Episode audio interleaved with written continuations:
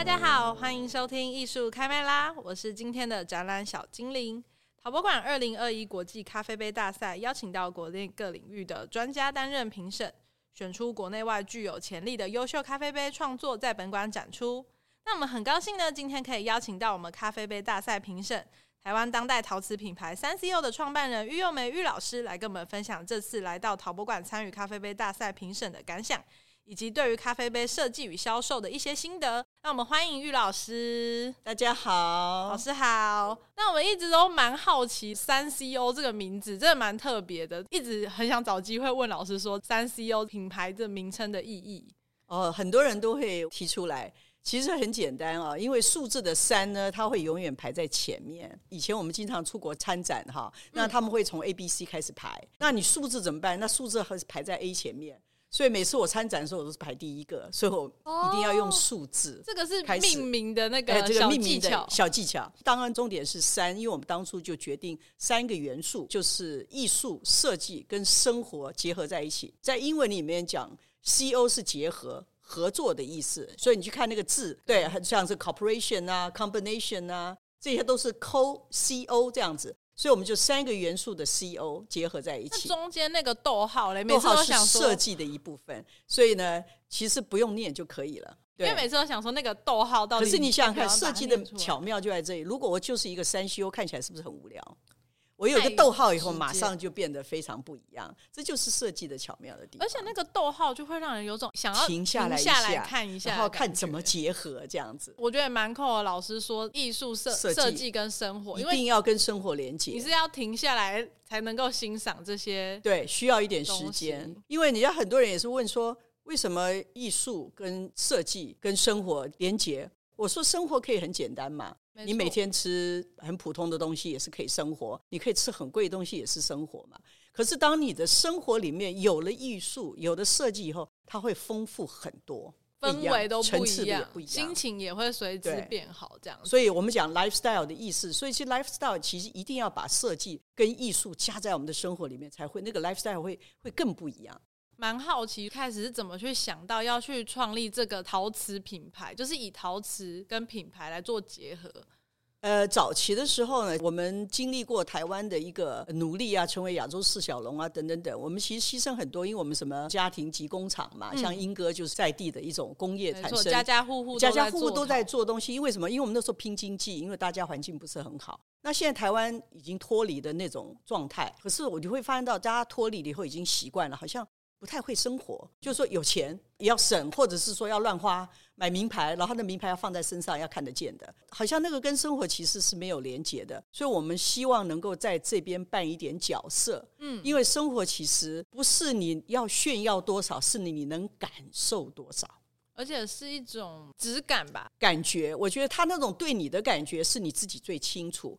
那我们要来自于各方面的，不见得是物质的，物质当然很重要了，对不对？买一个漂亮的东西当然很开心，你去一个很贵的餐厅你也很开心。可是呢，如果你能够真正的去进入到艺术啊、设计啊、生活啊，它会丰富你的人生。我觉得听起来很像是说，刚刚讲到一些外在物质，它其实是有点像是要显示给别人看的。嗯。可是像对艺术跟品味的追求，它很尝试对于自己的享受、自己的感受，然后怎么去。回应这个生活的方式。对，其实我们其实我们也很简单，我们不一定要花很多的钱。像之前我工作非常忙碌的时候，晚上回家很累，因为我住山上，所以我那个门一打开，那个空气就进来，嗯，然后我就觉得马上不疲劳。然后那个树的芬多精也进来，嗯，我以前就常常晚上就听肖邦的夜曲。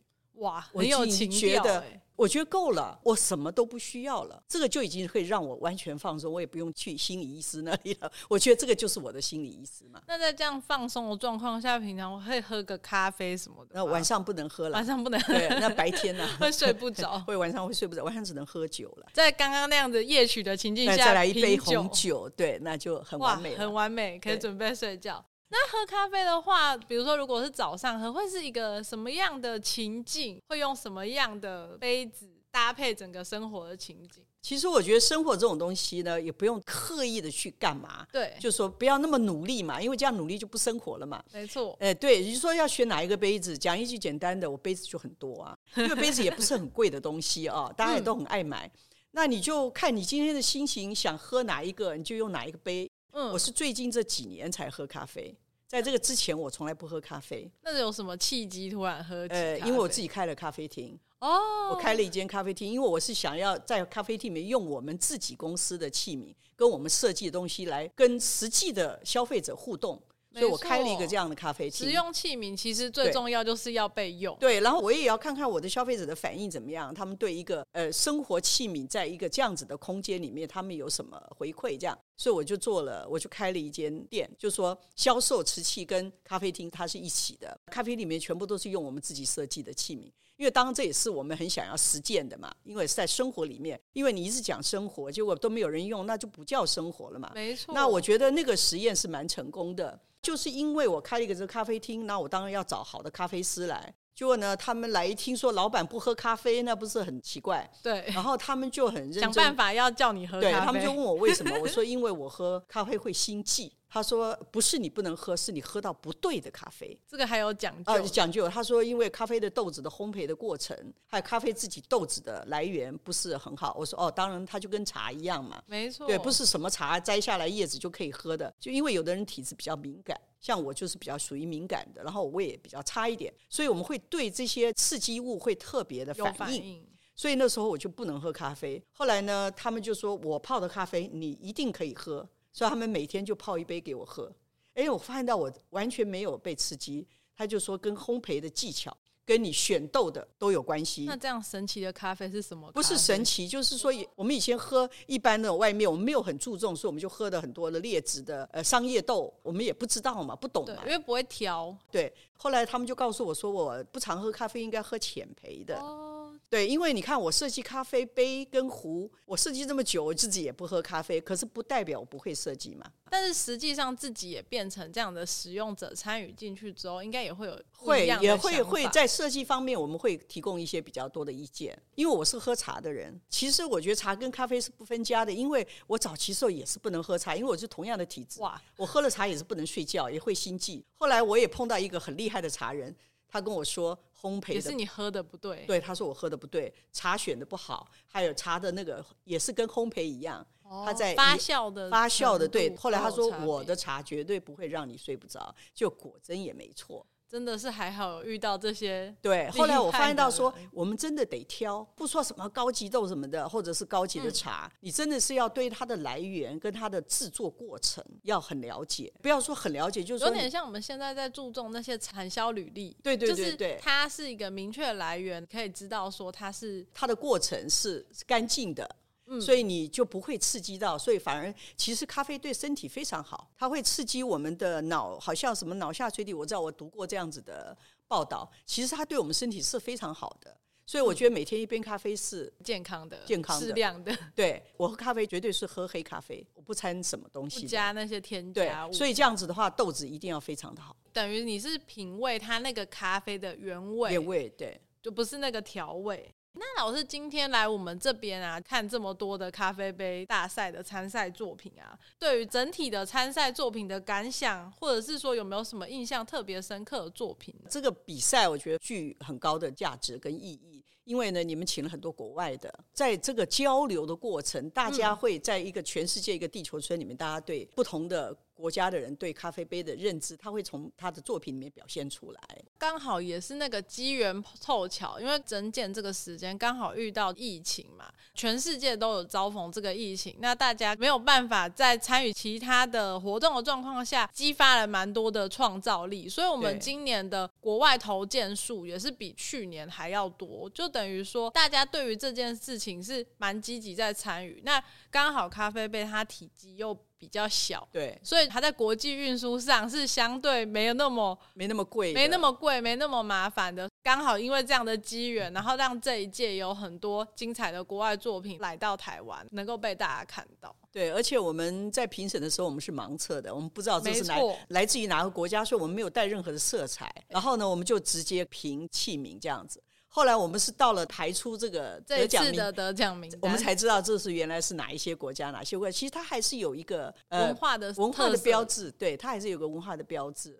所以我觉得可以让大家来同一个平台上来做交流，我觉得是一件非常非常好的事情，而且可以互相刺激一下。没错，因为像喝咖啡的文化在各国也都蛮不同的，不同的文化里面，他们喝咖啡使用的杯具也会不同，所以我们可以在这次的作品里看到蛮多对于喝咖啡这件事不同的想象，然后这些想象也反映在他们的创作上。老师有哪一件作品是一看就觉得哇，很印象很深刻的吗？我第一天来看到的那个作品，就马上说我喜欢他，觉得就是他，就果真就是他。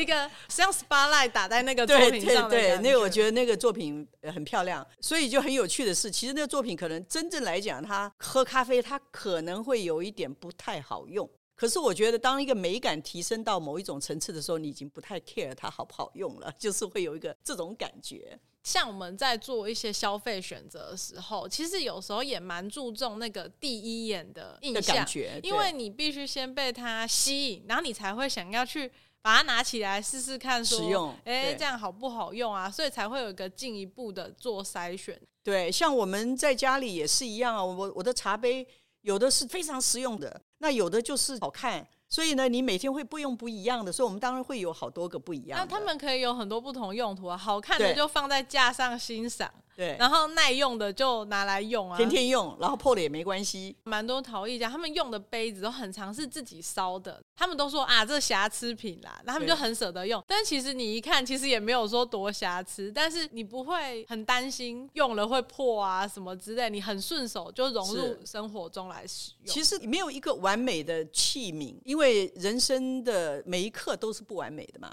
都是不一样嘛，所以你当然要具备一些不一样的。选择选择，我刚刚也提到，那又不是很贵，也不是大家买不起的。没错，你家里有十个杯子、五个杯子，这不是很常有的事情吗？没错，都不过分，都不过分这样子。所以，所以你今天每天可以起来看今天的心情。像有时候我看外面，嗯，今天天气很阴啊，我来喝一杯包种茶，让我哎神经气场来提升。那有时候觉得今天这样阴冷冷的，我应该喝一个老茶。所以我觉得啊，这就是生活嘛，生活是。每天随时会改变的，所以呢，我们就有不同的茶、不同的咖啡、不同的东西器皿来搭配这些，那这样不是增加一点生活的情趣吗？我听完这个，我就想跟我们观众朋友说，老师刚刚就是鼓励大家，要是看到喜欢的杯子，就可以买下去，不用去不用想说我已经有一个杯子了，我我我还可以再买两个、三个都没有关系，你就用得到就可以。像呃，我之前有个客户，他来到我的店里面，他看到我那个茶。茶壶跟那杯，他喜欢的不得了。我说：“那喜欢就买吧。”哎，Why not？对，也不贵嘛，也不是很贵。我们又不是一个好几万块钱，你要想半天。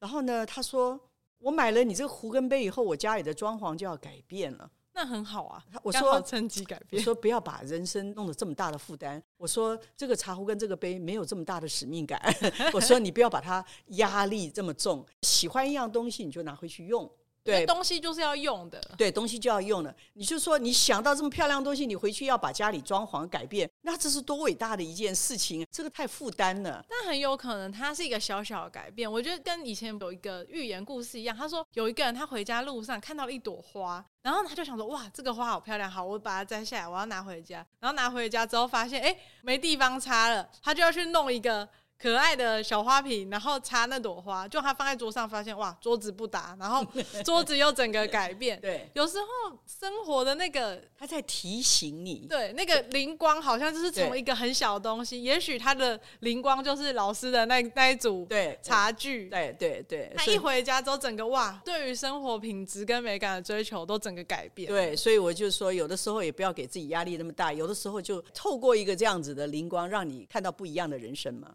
老师在看到作品的特色的时候，会有什么特别注意的地方吗？偏好的选择会有什么特别看到的？嗯，我觉得对美的是一种直觉，是一种感觉。当然，每个人对美的追求是不一样的。那我们就是直接看到这个东西就是喜欢，没有什么好解释的。当后面你要来分析，我就觉得他那个工作的非常的细致。嗯，然后我说这个作家一定是个女的。因为他很优美化的去处理一个这样子的杯子，一看就可以，一看就知道是个看透他的那个灵魂。然后呢，也觉得这个人可能对细节是非常注重的。其实这就像一个品牌一样嘛，人家看到你这个品牌，就好像看到你这个人。就是我们现在讲的那个人设，整个形象是很完整的。他的产品啊，然后品牌跟他这个人是有一个整体的包装。对。呃，它是一致的，因为我们讲是相由心生嘛，你心里在想什么，你做出来的东西应该是跟你有接近的。其实这跟艺术创作也是非常像的，其实它是很像的，它会展现出创作者的意志，然后去传达这些讯息，然后来到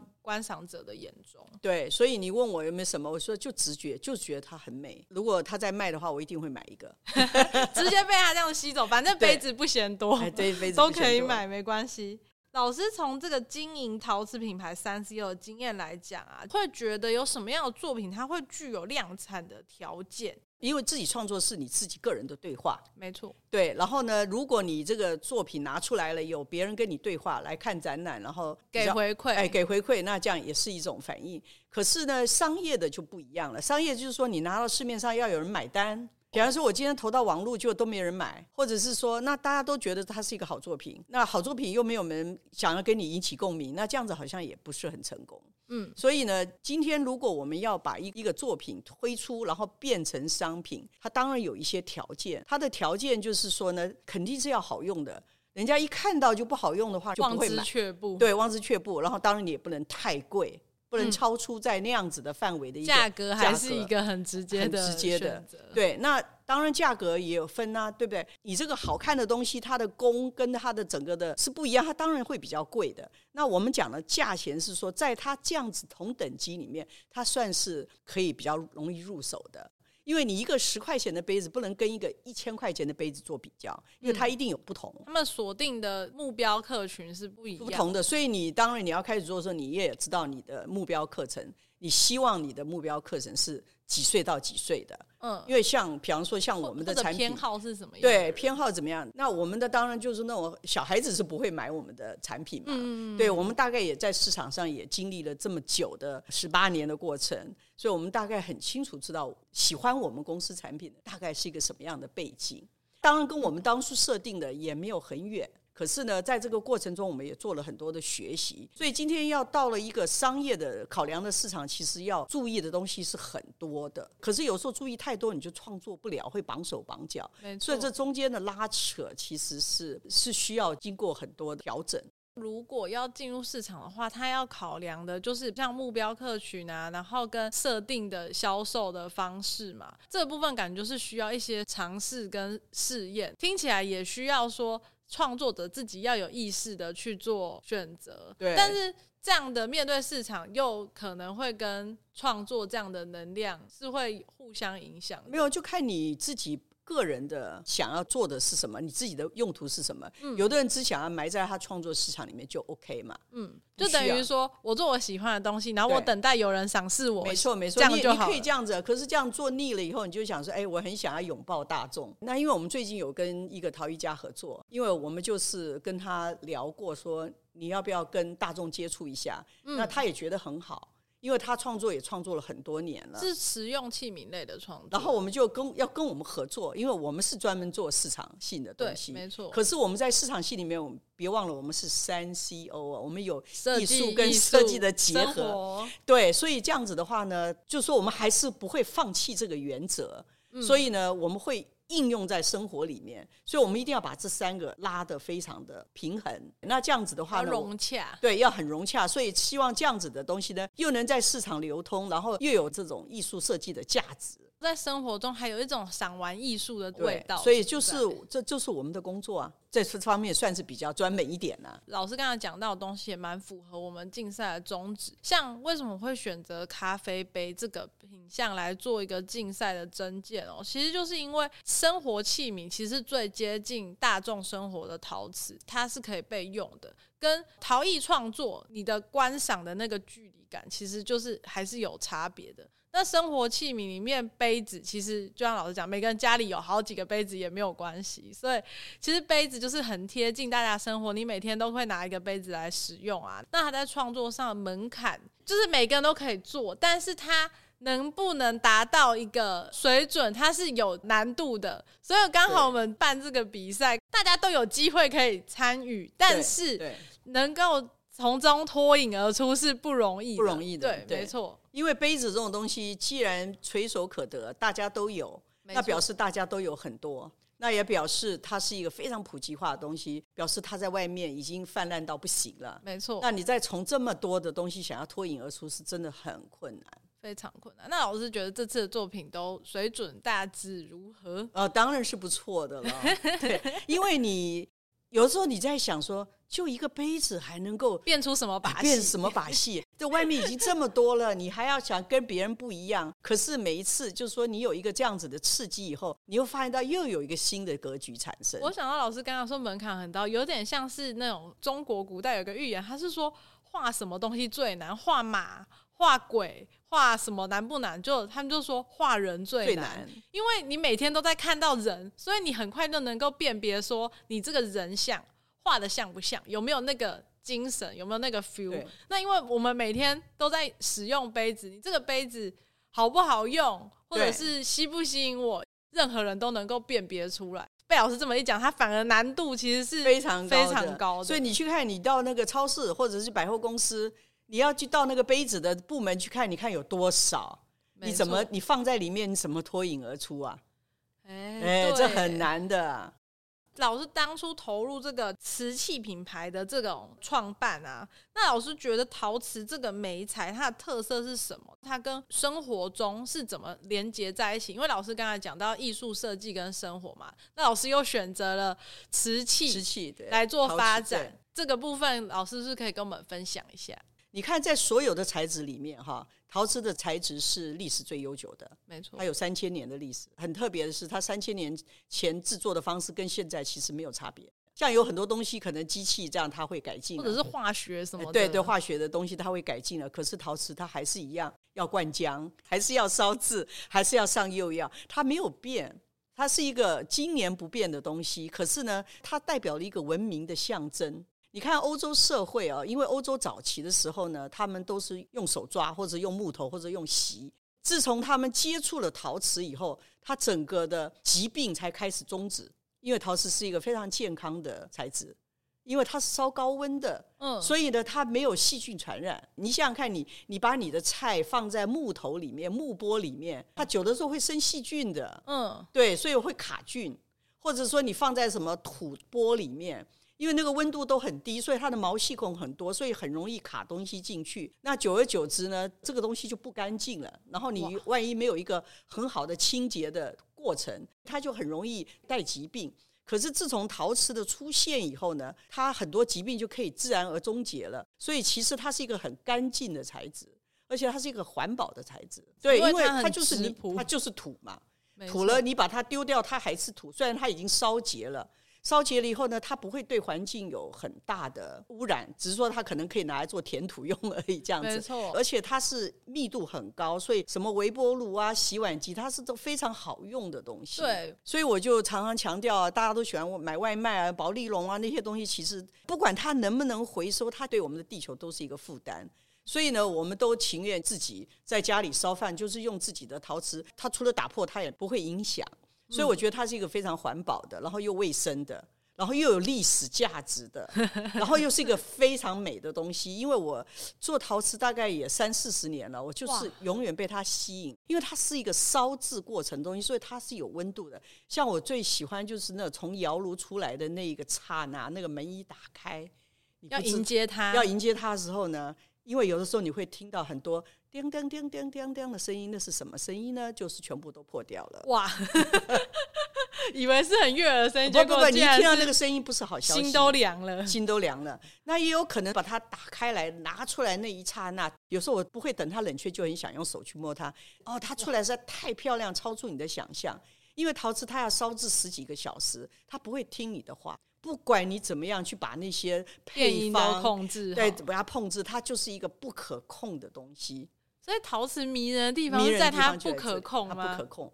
你做量产的，你当然一定要把它控制到某一些范围。但是每次那个心情都还是还是不一样，忐忑的期待的心情，呃、也没有那么严重。可是呢，像很多人就说：“哎，你们做陶瓷的哦，嗯，哎，你们公司有多少设计师啊？他们以为我们每一天没事就在那里设计。”我说：“没有，我们大概设计完了以后呢，我们每天都在都在搞这个生产线，这个二十年如一日，因为每一批生产的东西就是不一样。”这应该也是创作进到商业端的差别，因为量产你就等于你要控制它的品质，品质一定的水准，没错，那就很难，因为陶瓷它就是不会让你控制，所以你就会调皮，想尽所有的办法要控制它，对，不是也控制不了，可是你的经验值很重要。哦，所以从事陶瓷这件事非常要有经验。人家说陶瓷你要没有十年以上的经验是很难玩的，它门槛很高。嗯看起来好像很简单，我就土捏一捏，丢进窑里面烧一烧，我就出来变一个杯子了。你可以出来变一个杯子，如果叫你变一千个杯子，你就很麻烦了。像我觉得陶瓷它真的是弹性非常的大，对，你要说它入门的门槛。你任何一个拿起土，你都有捏塑的这个本能能力，能力，你就可以捏捏捏捏捏一个造型。这个东西不难，可是当你要进到说烧制、上釉这样的过程的时候，它又反而需要非常非常多的知识来去支撑这个创作的。其实陶瓷很简单嘛，它就是温度嘛、跟釉嘛、跟土嘛，就这三样。可是会搞你三千年，对，玩出非常多不同的变化，对，非常非常多。所以。千年传统，全新感受。千年，所以这个东西玩不腻的，所以我对它有一种特殊的感情，而且它跟生活是最接近的，因为它最环保又最干净。嗯，应该说是最早几种与人相处的这个器皿类型。对，它是一种文明的象征。文明的象征，文明的象征。因为你去看那些遗迹挖掘出来，我们首先都会先看到那些陶瓷片。对，就为什么我们这么早就已经会烧一个这么伟大工艺的东西了？然后我们到现在今日都还在还在使用，所以这个是很不简单的。对，所以它是一个有温度、有历史、环保、好用，这讲不完的。当然，就对它很迷恋，然后又不可控。那我们今天真的超级谢谢，就是玉老师来我们馆来做这个咖啡杯大赛的评审，而且还有我们分享这种原来陶瓷有这么多迷人而且不可控的这特别的地方。那我们今天的采访就到这边结束。提醒一下我们的观众，二零二一国际咖啡杯大赛在本馆的 B One 陶艺长廊展出。那展出的时间呢，为今年的十月三十日到二零二二年的一月二十三日。展览期间呢，我们会不定期试出各种活动和影片。那再请大家密切关注我们的 Facebook 和 IG 账号，及时得知最新的陶博馆资讯哦。那再次感谢玉佑美老师来到我们的 Podcast 受访。那我们下一集的艺术开麦啦再见喽，拜拜。拜拜。